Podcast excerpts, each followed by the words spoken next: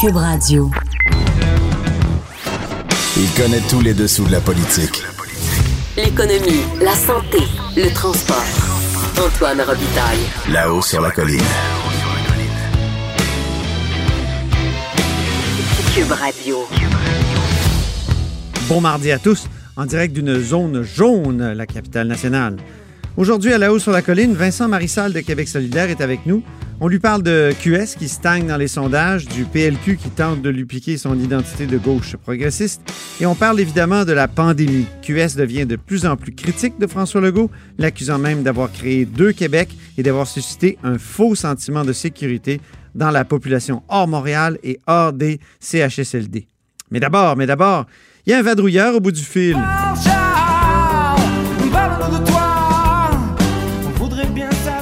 Bonjour Charles Le Cavalier. Bonjour, ça va bien? Oui, correspondant parlementaire euh, pour le Journal de Québec, Journal de Montréal, euh, ici sur la colline. Mais parle-moi de toi, justement, comme le dit la chanson. Euh, Qu'est-ce qui se passe de bon? T'es es confiné à la maison? Ben oui, je suis confiné à la maison. En fait, l'ordonnance ne me vise pas, elle vise ma fille, Simone, 11 mois, OK. qui est... euh, ben oui, finalement, elle était dans une des deux pouponnières là, où il y a eu une éclosion de COVID là, dans la garderie de, de Saint-Roch, dont je vais taire le nom. Oui. Et, euh, et, et donc, euh, c'est ça, on, on reste à la maison jusqu'au 16 septembre. Là, on a fait un test de COVID et puis euh, on n'a aucun symptôme, mais on nous demande de rester à la maison, isolé, de manière préventive. Ben, je- je- J'espère que ce sera négatif. Parce que Ouais, ouais. même si on l'a légèrement comme moi, c'est jamais agréable. Comme moi, je l'ai eu, Non. tu sais que je l'ai eu. euh, Oui, je, je sais. Je me suis mis de la photo dans, dans une journal. ma, super, ma super photo où je, où je désespérais du monde oui, et de la vie. fait. Oui, c'est ça. Euh, c'est un, un peu, un peu énervant. Et, euh, moi, j'ai encore des, des- des séquelles. hein. J'ai des séquelles de la COVID. Le, café, par exemple, sans le brûler. C'est bien Ah. énervant. Oui, ouais, il y a une petite odeur de brûlé euh, assez désagréable. C'est drôle. Donc, euh, et t'es allé te, te faire tester, puis t'as pas trouvé ça très... euh, Eh ben, en Très fait, c'est ma conjointe qui est, qui est allée. Puis, ben, en fait, c'est parce qu'à Québec, le service euh, qui, qui est situé à Fleur de Lys, là, pour, pour les initiés, Oui. euh, c'est un service à l'auto. Alors, dans- pour bien des gens, c'est plus agréable d'attendre euh, une demi-heure, une heure, deux heures dans son auto que dans une salle de temple euh, parce qu'on peut écouter de la musique. Parce que je sais pas. Peut-être qu'il y a des gens que ça, ça, ça intéresse plus d'attendre assis dans son auto. Mais avec un enfant d'11 mois qui était assis en arrière dans son siège de bébé, attendre deux heures et demie, je peux vous dire que c'est pas euh, c'est pas simple. Alors Simone n'était pas contente. Euh, il y a un moment donné où euh, euh, ma blonde euh, m'a appelé sur Messenger, puis euh, a donné le cellulaire à Simone, et puis là, je, je l'ai diverti du mieux que je pouvais C'est bon. en lui parlant. Donc, c'est c'est technique qu'on peut. Est-ce que ça a fonctionné? Quelles sont tes techniques dans ce temps-là, Charles Le Cavalier? Ben là, j'ai, non, ok, ben oui, ben c'est ça. Ben, dans le fond, oui, on a découvert que Simone était capable de tenir un cellulaire puis d'avoir une conversation euh, avec son père euh, sur Messenger. Je mettais des filtres là où j'avais des faces comiques, puis ça la faisait bien. puis j'ai, écrit, euh, j'ai écrit au CIUS pour me plaindre, puis ils m'ont répondu en disant que effectivement pour certaines clientèles, ils allaient changer là, leur méthode. Parce qu'effectivement, c'est parce que euh, on peut attendre deux heures de son auto ou deux heures et demie. C'est bon, presque Montréal, Québec, là, faut. Mais c'est- plate, mais un enfant de 11 mois peut pas comprendre pourquoi on est, il est assis d'un auto immobile. C'est pas simple. C'est ça. Ah oui. Ben, parlons euh, des sondages maintenant. Oui. Euh, maintenant C'est qu'on a parlé de vraie toi. qu'on se parlait. Hmm. Oui, maintenant qu'on a parlé de toi, mais c'est intéressant ce que tu nous dis, puis c'est pas, euh, c'est justement, c'est en lien avec, euh, comment dire, des problèmes très contemporains. là. Il y a trois ministres qui sont isolés, tu savais? T'as lu? Oui, j'ai vu ça, j'ai vu ça ce matin, là, à la suite de leur, de, de- C'est- de leur rencontre avec la mairesse de Longueuil. Ben oui, donc euh, on dirait qu'il y a comme un- on essayait d'oublier la COVID, puis euh, elle se rappelle à notre souvenir.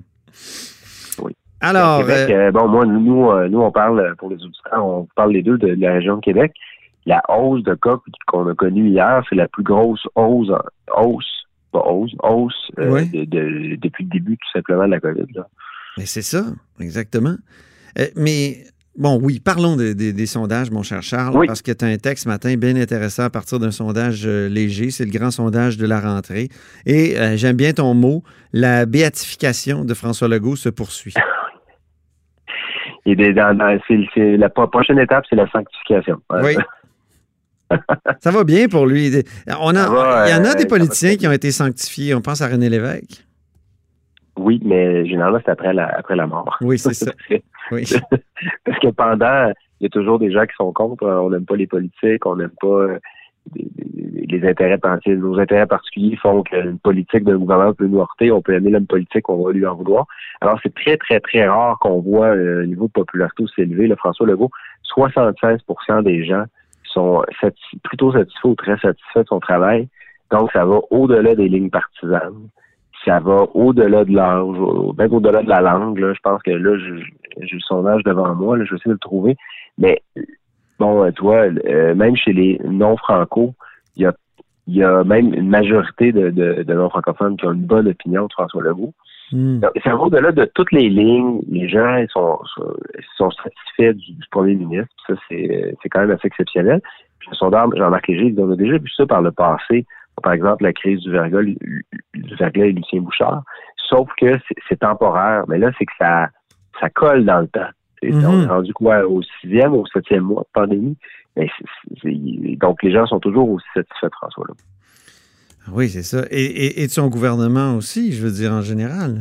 Et de son gouvernement, c'est-à-dire que ça suit la satisfaction du gouvernement du Québec et des politiques mises en place par le gouvernement du Québec. Et là, excuse-moi, j'ai J'avais un chat dans la gorge. Pas de problème. Et la satisfaction de François Legault se suit, 76 C'est plus haut que les intentions de vote. Là, je peux te parler des intentions de vote. La CAQ, en ce moment, est à, est à 48 mm-hmm. qui, est, qui est très, très élevé, mais qui est plus faible que son taux d'appui.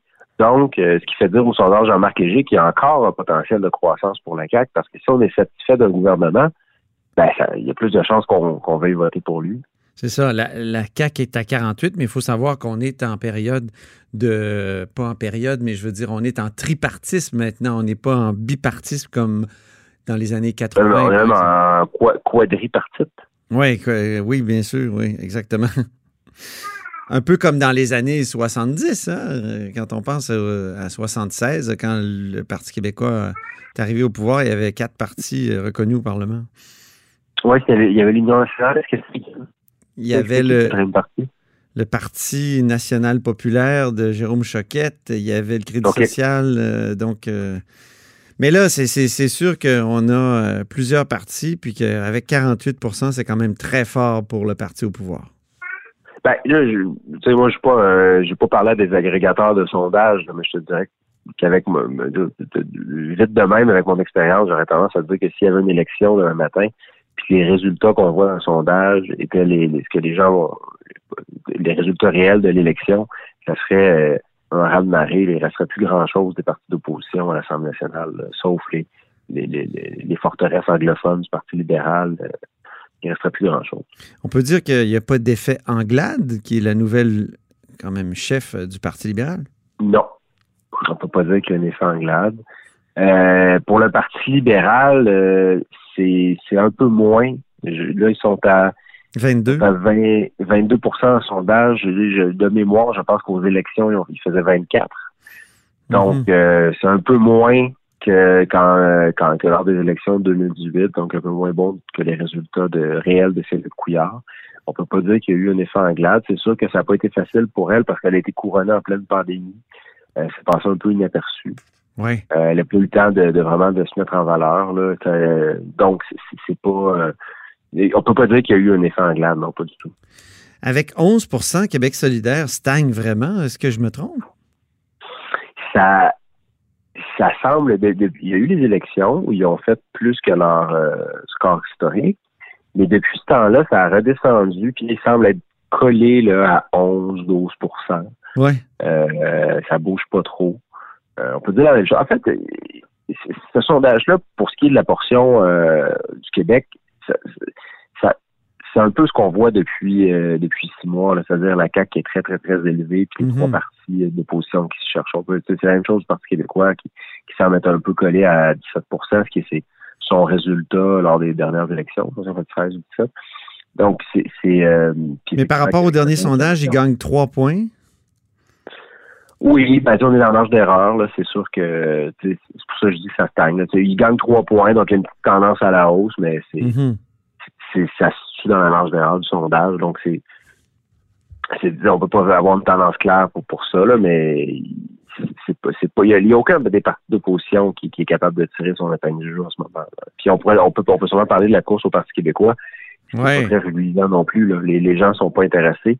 Non, et même les, et donc, les gens n'ont même pas d'idée de qui pourrait être un bon chef. Même chez les membres, ben, chez les sympathisants du Parti québécois, sondés par euh, la, la firme Léger, je pense que c'est 31 32% qui n'ont pas encore d'idée de qui ferait un bon chef au Parti québécois. Ça va mal. Euh, ça va pas euh, ça va pas très bien non plus. Là. Terminons par le Dominion, le Parti conservateur, donc, qui remonte dans les sondages avec Erin O'Toole. Oui. Euh, est-ce que je ne sais pas si on peut parler d'un effet autour, mais potentiellement. C'est depuis euh, depuis qu'il est nommé, euh, depuis qu'il a réussi à obtenir la chefferie du Parti conservateur du Canada, les, les, conservateurs fédéraux ont pris 7 points de pourcentage, donc sont à 20% ça peut sembler peu, mais on est dans des courses très serrées parce que le résultat du sondage donne 30% pour le Parti libéral de Justin Trudeau, 30 au Bloc québécois, 20% au Parti conservateur. On va passer derrière, les, les, NPD est à 14% Mais 30-20-20, ça commence à ressembler à une course à trois, surtout que ben les conservateurs sont premiers dans la région de la capitale nationale. Euh, donc, ils sont, sont, compétitifs dans cette région-là. Ils aller voler quelques sièges au Bloc ici, là. Ben oui, mais en fait, ce qu'on voit dans le sondage, là, c'est que, il faut, faut, faut, tout le temps faire attention, mais c'est sûr que, vite de même, les conservateurs prennent 7% puis le Bloc perd 7% C'est ça. Donc, euh, comme des vases communicants. Exactement. On peut pas dire que 100, 100 des, des, des gens qui, qui pensaient voter pour le bloc, qui maintenant pensent voter conservateur, c'est ce qui est arrivé, mais il y a certainement des gens qui votaient pour le bloc qui, se, qui se tournent vers les conservateurs avec Erin O'Toole. Euh, le, le, sondage léger, c'est intéressant. Jean-Marc Léger disait il y a peut-être eu un avantage pour le, le, Parti conservateur de, de qu'on n'ait pas vraiment parlé de la course parce qu'il y avait des, des, des, candidats qui étaient très, très, très à droite. Euh, socialement, oui. Croyants socialement. Et puis, plus on parle de ça, plus les gens associent l'image du Parti conservateur au conservatisme social, ils s'en éloignent. Puis Erin O'Toole est assez clair là-dessus, je veux dire. Il Exactement. il n'y a pas de tergiversé. il n'est pas pour l'avortement, il veut rien faire pour euh, la favoriser. on, se souvient, on se souvient du débat des chefs de TVA euh, pendant la campagne de 2018 où le chef conservateur n'avait pas été 2019, je te corrige. Oui. pardon, 2019, merci. Merci de me rappeler à l'ordre, Antoine. Et il a, été incapable de répondre sur la question de l'avortement, alors qu'au Québec, le débat est, clos dans, la société depuis longtemps. Erin Auto, lui, n'a pas fait cette erreur-là, alors c'est déjà clair. Alors on voit qu'effectivement, il, y a des gains pour le Parti conservateur. Ben, merci beaucoup pour ce tour d'horizon de... et merci. Et on dit bonjour à Simone. Ben oui, ben, te fait bonjour à toi aussi. Au revoir. OK. C'était Charles Le Cavalier, correspondant parlementaire au Journal de Québec, Journal de Montréal. Et vous êtes à l'écoute de là-haut sur la colline. Là-haut sur la colline. La politique autrement Québec solidaire est en caucus précessionnel à Wendake ces jours-ci. Belle occasion alors qu'approche la rentrée parlementaire pour se pencher sur les mauvais sondages qui se multiplient pour la formation de gauche, qui stagne, il faut bien le dire. Et on en discute avec Vincent Marissal, député de Rosemont de Québec solidaire. Bonjour. Bonjour. Êtes-vous en train de vous faire dépasser par la gauche, là? Parce que le Parti libéral euh, du Québec, avec Dominique Anglade, se présente désormais comme un parti résolument progressiste et moderne pour contrer le gouvernement conservateur de la CAQ. Alors? Oui, ben, le Parti, libéral à gauche, euh, vous me permettrez de, de, sourire parce que je pense que les Québécois euh, connaissent très bien le Parti libéral depuis très longtemps. je sais qu'ils se la jouent un peu à gauche là, depuis qu'ils ont depuis les, dernières élections. Ils se cherchent beaucoup, euh, mais d'un autre côté, leur vieux fond et leur ADN euh, n'est certainement pas à gauche. Ils ont été au pouvoir tellement longtemps, on les connaît. Euh, Madame Anglade euh, était aussi au gouvernement avant. C'était même quelqu'un qui a aidé à fonder la, CAQ. Alors, je ne crois pas beaucoup au virage. En tout cas, je crois pas du tout même au virage à gauche c'est pas parce qu'on dit qu'on est de gauche qu'on l'est. Les, libéraux, en fait, ils ont surtout été euh, néolibéraux. Euh, on a même connu la fameuse vague d'austérité chez Philippe Couillard. Alors, ils se cherchent. Euh, visiblement, ils s'entendent pas non plus tous et toutes sur leur nouvelle identité parce qu'il y a des gens au Parti libéral qui laisse passer des, des, choses énormes comme euh, le partage des données de la RAMQ euh, aux grosses pharmaceutiques. Euh, d'autres disent que ça n'a pas de sens. Alors, je vais leur laisser trouver leur identité, là, mais pour moi, le Parti libéral n'est pas et ne sera pas à gauche. Mais c'est rare qu'on vous entend critiquer le Parti libéral. Vous êtes plus dur souvent avec le Parti québécois, nous disent plusieurs observateurs. Ben, je suis surtout plus dur avec le gouvernement parce qu'évidemment, on critique surtout le gouvernement. Euh, j'ai des réserves envers les autres partis aussi. Euh, le Parti libéral, en fait, moi, à l'occasion, ils m'ont vraiment fait rire dans certaines certaines commissions parlementaires où on entendait des choses comme euh, la lutte des classes venant de députés libéraux. ça m'a toujours fait un peu sourire. C'est sûr que le Parti libéral a été déstabilisé, puis se cherche une nouvelle identité, mais je pense que les gens ne seront pas dupes, puis ils tomberont pas dans le panneau. C'est une identité plus Parti libéral du Canada qu'il devrait adopter? Vous, vous-même, avez, vous avez été tenté de vous joindre euh, au Parti libéral du Canada à une certaine époque? je vais laisser euh, Dominique Anglade et les libéraux du Québec euh, revoir leur identité. moi, j'ai choisi ma voie.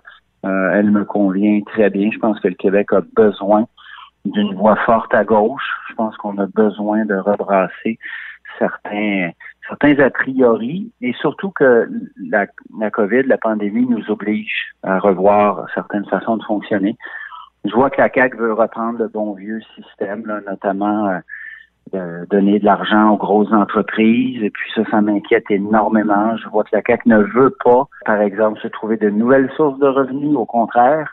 Pourtant, ben évidemment, on s'est creusé un déficit. Puis je pense qu'il faut aussi réinvestir massivement dans les services publics. Ça, c'est une de nos priorités, assurément, mais investir aussi pour les besoins des gens.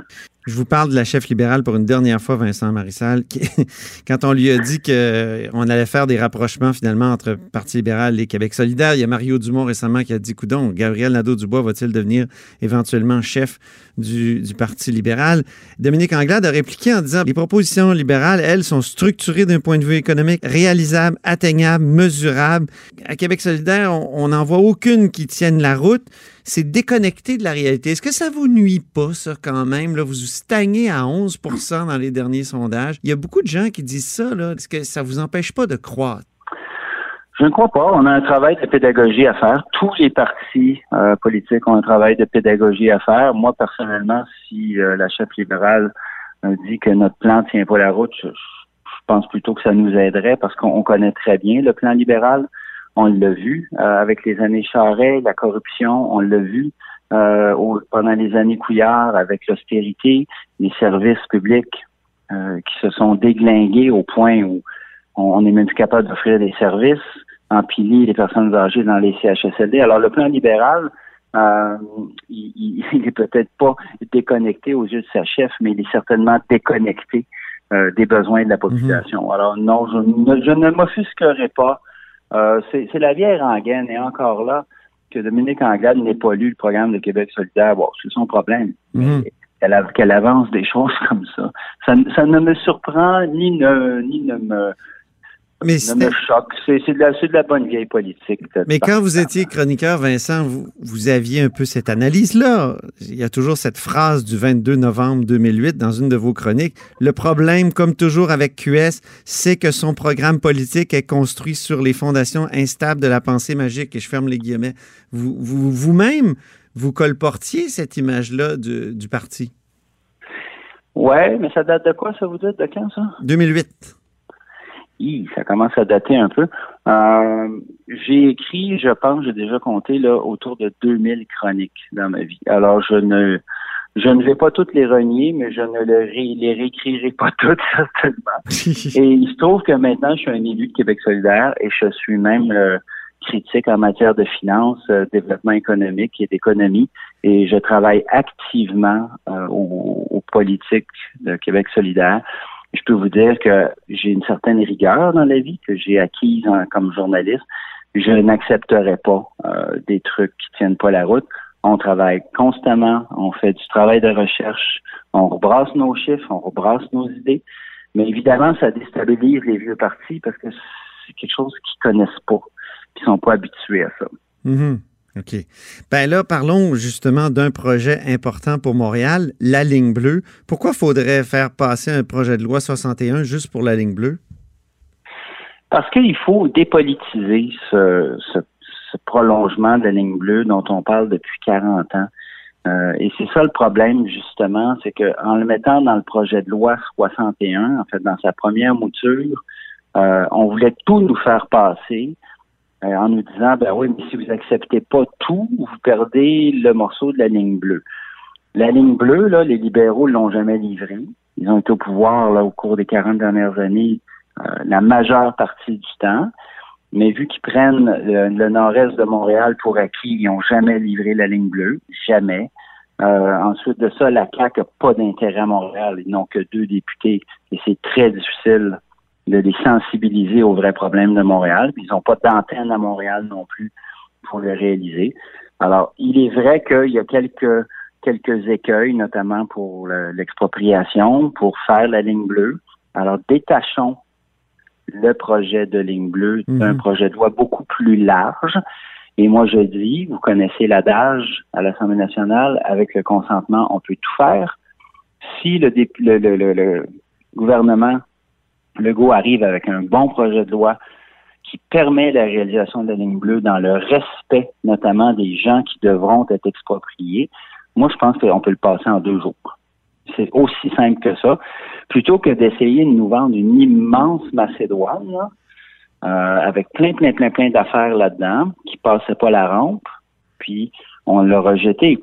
Alors que la ligne bleue, franchement, ça devient honteux. Ça devient vraiment honteux les libéraux qui n'ont pas été capables de livrer parce que ça les intéresse pas, puis la CAQ qui s'intéresse pas à Montréal. C'est ce que Valérie Plante euh, exige aussi, un projet de loi distinct. Est-ce que vous, est-ce que c'est une bonne chose pour Québec solidaire de, se coller sur euh, Valérie Plante, étant donné que là, elle est très contestée euh, à Montréal, on le voit dans les derniers sondages. Est-ce qu'il n'y a pas un risque politique? On n'est pas collé sur Valérie Plante. On a certainement une communion d'esprit sur le développement du transport en commun, euh, transport collectif et certainement sur la ligne bleue, parce que, comme je vous le dis, ça fait plus de 40 ans qu'on en parle, alors on a eu le temps de faire le tour de la question. Mm-hmm. Il y a un véhicule ici, législatif, qui s'appelle une loi, un projet de loi. On peut le passer super rapidement, que ça soit fait dans le respect, mais que ça se fasse parce que depuis le temps qu'on en parle, le prolongement de la ligne bleue, euh, on est toujours arrêté quelque part un peu euh, quelques mètres à l'est du boulevard Saint-Michel et un petit peu à l'ouest euh, de Côte-des-Neiges. Et ça, c'est vraiment honteux depuis le temps qu'on en parle.